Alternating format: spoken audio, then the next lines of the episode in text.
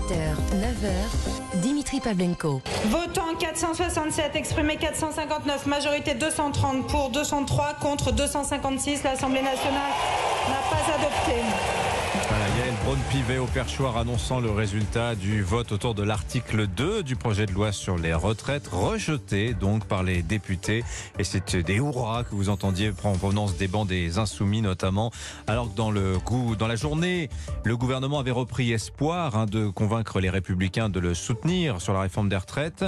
Eh bien, euh, patatras, ça s'est effondré en soirée autour de cet article. Alors quelles sont les chances de survie du texte maintenant? On est aussi, je vous le rappelle, à la veille de la cinquième journée de mobilisation syndicale. Est-ce que le maître des horloges, finalement, ce ne serait pas Aurélien Pradier chez LR Tiens, tiens, on en parle avec nos deux plumes du mercredi. Bonjour Yves Tréhard. Bonjour Dimitri, bonjour à tous. Directeur adjoint de la rédaction du Figaro et un nouveau venu dans le club de la presse européen. J'ai pas dit un petit nouveau. Bonjour Jérôme Begley. Bonjour Dimitri. Directeur général du journal du dimanche. Jérôme, je tiens à commencer avec vous. Il faut prendre le temps de disséquer les événements d'hier. Alors, il y a ce geste d'abord d'Elisabeth Borne sur les carrières longues. Il faut prendre en compte le fait que ceux qui commencent avant 21 ans vont sans doute cotiser plus de 43 ans. Alors ça, c'est vraiment un cadeau de Saint-Valentin qui était fait à euh, Aurélien Pradier chez LR au moment où Éric Ciotti chez LR fait adopter une motion de soutien à la réforme des retraites dans le but aussi de marginaliser Aurélien Pradier. Et finalement, il se retrouve totalement au centre du jeu. Et puis, il y a cet incident en soirée, ce rejet de l'article 2 qui sans doute, n'était pas prévu par le, le gouvernement. Bon, c'est un camouflet pour le gouvernement, selon vous, ce qui s'est passé hier? Alors, c'est grave, mais c'est pas dramatique. C'est grave parce qu'évidemment, on se fait retoquer le deuxième article d'une loi qui est euh, discutée au couteau à l'Assemblée avec tous les, les enjeux, les débordements, les prises de bec, les, les dizaines de milliers, je crois qu'il y en a 18 000 maintenant d'amendements. C'était mieux que ça passe. Euh, mais c'est pas dramatique parce que c'était un article qui était contesté mmh. depuis C'est l'index senior. Hein. L'index senior, effectivement. En gros, la gauche disait c'est pas assez contraignant pour les entreprises. Et en gros, la droite MEDEF, plutôt la droite des villes, disait encore encore une papasserie, encore une réglementation. Bon, donc il n'y avait pas un enjeu majeur pour ça. Et en plus, il y avait une espèce de petit doute. Est-ce que cet index senior dans un dans une loi euh, de financement de la sécurité sociale, c'était exactement sa place? Est-ce qu'il n'y avait pas un danger qu'il soit retoqué par le Conseil constitutionnel? Donc, euh, effectivement, ça rajoute de la confusion, ça rajoute de l'incompréhension, ça de rajoute fébrilité. de la fébrilité. Excusez-moi du bordel à une loi que plus personne ne comprend, parce que même si vous avez vraiment compris la déclaration hier d'Elisabeth Borne, est-ce que ça concerne les gens qui euh, ont travaillé à 17 ans à partir de 17 ans, les, fameux 43 ans, il y a une, il y a une, je veux dire, il y a une talmudisation, vous me permettrez l'expression, à faire de la prise de parole hier d'Elisabeth Borne.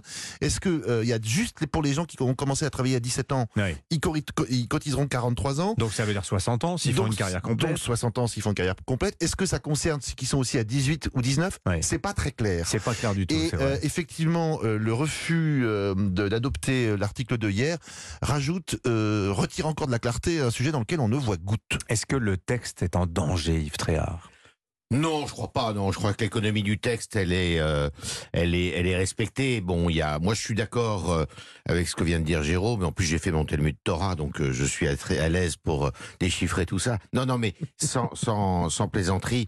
ce qui est important, c'est l'article 7. Et l'article 7, normalement, il devrait être adopté avec les conditions qui ont été de, de 62 à 64 ans. On comprend que le cadeau d'Elisabeth Borne à Aurélien Pradier sur Alors, le cadeau, c'est pour sécuriser le futur vote de l'article l'important, c'est de savoir si cette réforme, au bout du compte, finalement, va permettre de faire des économies, de faire moins de dépenses publiques. C'est tout. Parce qu'à force de faire des cadeaux comme fait Madame euh, Borne, elle en a pas fait énormément, mais elle en a fait quelques-uns quand même. Mais vous n'avez pas l'impression, eh bien, que le gouvernement rabat ses ambitions bah, Il rabat ses ambitions parce qu'on est avec une classe politique qui n'a pas les yeux en face des trous, si vous voulez, qui voit une, une réalité qui n'est pas, qui est une réalité chimérique et qui ne voit pas que de toute manière, c'est mathématique. On doit faire cette réforme, on doit travailler plus longtemps, parce que sinon, bah, on n'aura plus de retraite.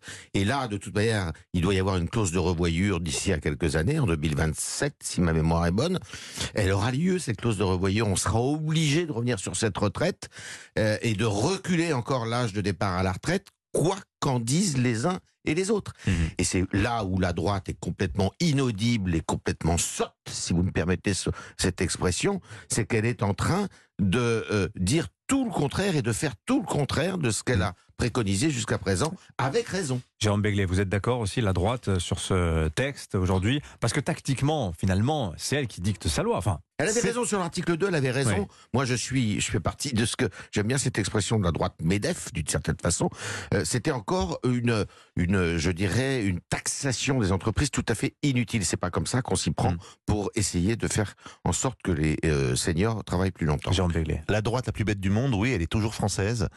Effectivement, prenons le cas de- d'Aurélien Pradier. Il a été le porte-parole euh, de Valérie Pécresse il y a huit mois.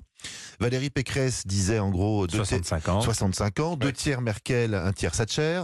Euh, je prendrai des mesures impopulaires, mais qui sont nécessaires pour rétablir l'équilibre euh, de- des comptes publics. Mhm. Euh, Aurélien Pradier l'a soutenu, euh, d'ailleurs sans barguigner jusqu'au bout. Et aujourd'hui, il fait carrière à contresens, là. Effectivement, cinq ans avant, François Fillon avait eu globalement le même discours, même il était encore un peu plus sévère que Valérie Pécresse. La droite disait c'est ce qu'il faut faire. Et maintenant, on a une partie de la droite qui, pour des raisons qui m'échappent encore un peu, je pense que c'est des raisons électoralistes ou pour faire le malin, dit bah écoutez non, 64 ans c'est trop, 63 c'est même peut-être trop, on peut faire autrement. Bon, c'est incompréhensible et c'est pas comme ça que la droite passera de 4,5% à 8, 9, 10, 12 si elle veut remonter la pente. Bon, après, euh, je suis, je partage l'avis de, de, de Yves Tréhard. Tout ce, ce texte finira en ce qu'on appelle une commission mixte paritaire composée de 14 parlementaires, 7 députés, 7 sénateurs. Euh, ça passera. Je prends même le pari que ça peut passer à l'Assemblée nationale 149.3. Donc je pense que le texte Oui. passera euh, dans une version assez proche de la version euh, primaire, si je puis dire, du gouvernement, puisque les LR du Sénat sont plutôt Euh. favorables au texte et même totalement favorables au texte, puisqu'ils sont eux sur une ligne très orthodoxe d'équilibre Oui. budgétaire et des comptes publics. Alors Yves, votre journal, euh, autre sujet, mais à la une ce matin, les chiffres des entrées clandestines en France de mineurs isolés entrés par l'Italie. Et on voit que le flux ne cesse de grossir d'année en année. Alors c'est une route, hein, mais c'est une route et finalement c'est peut-être à l'image de la grande photo qu'on peut faire de l'immigration à l'échelle européenne. Les chiffres, vous les donnez, 2014, 174 mineurs étrangers franchissent la frontière italienne pour aller en France. C'était près de 5000 l'an dernier, donc plus que x20, x25. Mhm. Mais qu'est-ce qui se passe? Qu'est-ce que d'abord vous pouvez nous aider à évaluer ce que ça représente ces 5000 entrées? Est-ce que c'est beaucoup? Et puis d'où viennent-ils? Pourquoi Alors, Pourquoi ça la- monte? Alors, plusieurs choses. Euh, c'est dû au fait de ces entrées massives, au fait qu'il y a un petit différent entre l'Italie en ce moment qui d'habitude retenait beaucoup de ces mineurs chez elle et qui aujourd'hui les laisse passer. Parce qu'elle en a assez, l'Italie, d'être euh, le réservoir, si vous voulez, le, Ouais. le, le- Le filet de rétention filet de rétention. Ouais. toute l'Europe, d'une certaine façon, de toute l'Europe du Sud. Qu'est-ce que ça représente, ces mineurs isolés? Ces mineurs isolés, ils sont 40 000, en gros, en France. Ils ont, euh, leur nombre a été multiplié par 40 Hmm. sur l'ensemble du territoire depuis 10 ans.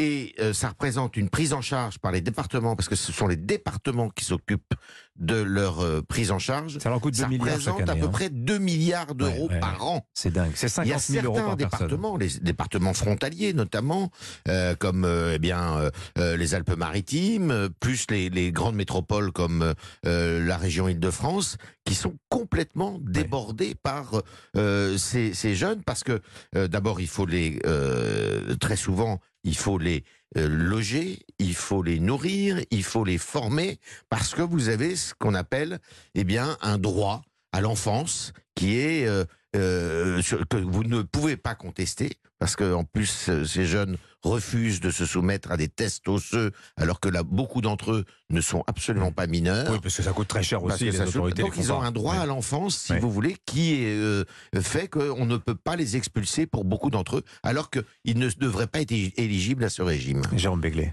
Je vous donne deux anecdotes. La première, il y a quatre ans, j'ai l'habitude d'aller skier dans les Hautes-Alpes, donc frontalier, près de Briançon, frontalier Ouais. de l'Italie. C'est un département qui est touché par le phénomène aussi. hein. Exactement. Euh, la gare de Houx, gare TGV, qui est la première gare après la frontière, il y a un car qui vous ramène, en l'occurrence jusqu'à Briançon et même un petit peu plus loin si vous voulez. Rentre dans le car, qui donc fait, traverse la frontière, une dizaine de clandestins, évidemment. Ils ont de quoi payer. On leur donne le, le- le ticket de- du bus. Ils s'arrêtent à la station juste avant la frontière. Ils descendent tous. Ils passent la frontière à pied. On les récupère de l'autre côté, Mhm. en France. Donc pas si isolé que ça finalement. Deuxième Ah non, exemple, il y a deux ans, euh, pendant euh, le confinement, on pouvait pas skier, on va avec des amis faire de la raquette sur le col de l'échelle. Le col de l'échelle, c'est 1600 mètres d'altitude, c'est un col pas très haut, qui vraiment passe de l'Italie à la France. Vous avez des gens qui font du ski, du, du ski de fond, vous avez des gens qui font de la raquette, vous avez des randonneurs, et vous croisez des gens euh, également euh, euh, migrants, avec un sac à dos, et qui passent de- du côté Italie vers la France, à pied, comme si c'était des randonneurs. Des randonneurs. Personne ne les a arrêtés, contrôlés, quoi que ce soit. Il faut. Je dois dire que ça, c'est voilà. Vous avez ça en permanence. Alors c'est peut-être une goutte d'eau, mais une goutte d'eau qui dure 365 jours par an, ça finit par être euh, une petite bassine. Il faut ajouter une chose qui est très importante, c'est que c'est il y a des mineurs dedans, hein, évidemment, mais euh, ils sont dans les mains de mafias. Oui. C'est très organisé. Mafia très organisée. C'est les Albanais hein. d'ailleurs qui euh, tiennent ça en majorité. Et vous me posiez la question de savoir d'où ils viennent. Ils viennent euh, de pays qui sont souvent dans la misère, plus que dans la guerre d'ailleurs. Ils viennent, beaucoup d'entre eux viennent soit d'Afrique de l'Ouest, euh, Côte d'Ivoire, Guinée, ou alors beaucoup, beaucoup, et c'est là où les mafias agissent énormément aussi, c'est le Maroc et l'Algérie. Mmh des Afghans aussi, des, Afghans. Alors tout ça, ces chiffres sortent aussi au moment où l'Europe donne des signes de réveil sur la question migratoire. Le Figaro, encore lui, euh, en faisant parler samedi, les États membres font pression sur la Commission européenne pour reprendre le contrôle des frontières extérieures de, de l'Union. On voit que ça bouge notamment sur la question des murs. Il y a cette phrase en Europe, notre histoire c'est d'abattre les murs, pas de les construire. Eh, mais il y a 2000 km de murs désormais sur les frontières européennes. Est-ce qu'on est en train de se barricader? L'Europe forteresse est-elle en train de voir le jour? Oui, alors non, si vous voulez, parce que l'Europe est en train de se rendre compte qu'elle ne peut pas accueillir, euh, d'une certaine façon, je vais reprendre une phrase toute la misère, du monde. Euh, et euh, vous avez des pays frontaliers des routes justement de migration, c'est-à-dire les pays d'Europe centrale, euh, qui euh, ne sont absolument pas habitués à recevoir de l'immigration. Autant des pays comme la Grande-Bretagne ou la France, qui sont des anciens empires coloniaux et qui ont évidemment des relations historiques avec euh, des pays de l'hémisphère sud, euh, ou du Moyen-Orient, eh bien, tous ces pays euh, euh, du centre de l'Europe, ils sont absolument pas. Alors eux, ils se barricadent. Mmh. Et aujourd'hui, eh bien, ce ne sont pas des murs comme ceux qu'a construit Trump avec la frontière mexicaine, mais ce sont des barrières, si vous voulez, avec des caméras, avec des moyens de contrôle qui se révèlent d'ailleurs assez efficaces, semble-t-il. Jérôme Begley, le mot de la fin. Euh, il y a deux routes d'accès à l'Europe, c'est évidemment la Méditerranée et c'est effectivement la route centrale. Euh, malheureusement, euh, les deux pays ou les trois pays, on va dire, qui peuvent être un peu les, les verrous de ça, c'est la Grèce qui n'est pas dans un état financier tel qu'elle peut se permettre de dépenser beaucoup d'argent là-dessus. La Turquie, dont on connaît euh, d'abord les problèmes liés à, au récent La politisation qu'elle fait. Et la politisation qu'elle fait, et qu'on paye très cher. Mm. Et la Russie, qui n'est pas en, dans les meilleurs termes avec l'Europe aujourd'hui. Par conséquent, euh, ces problèmes d'axe, de verrou autour de l'Europe, ce sont, à mon avis, c'est la question centrale des 15 prochaines années.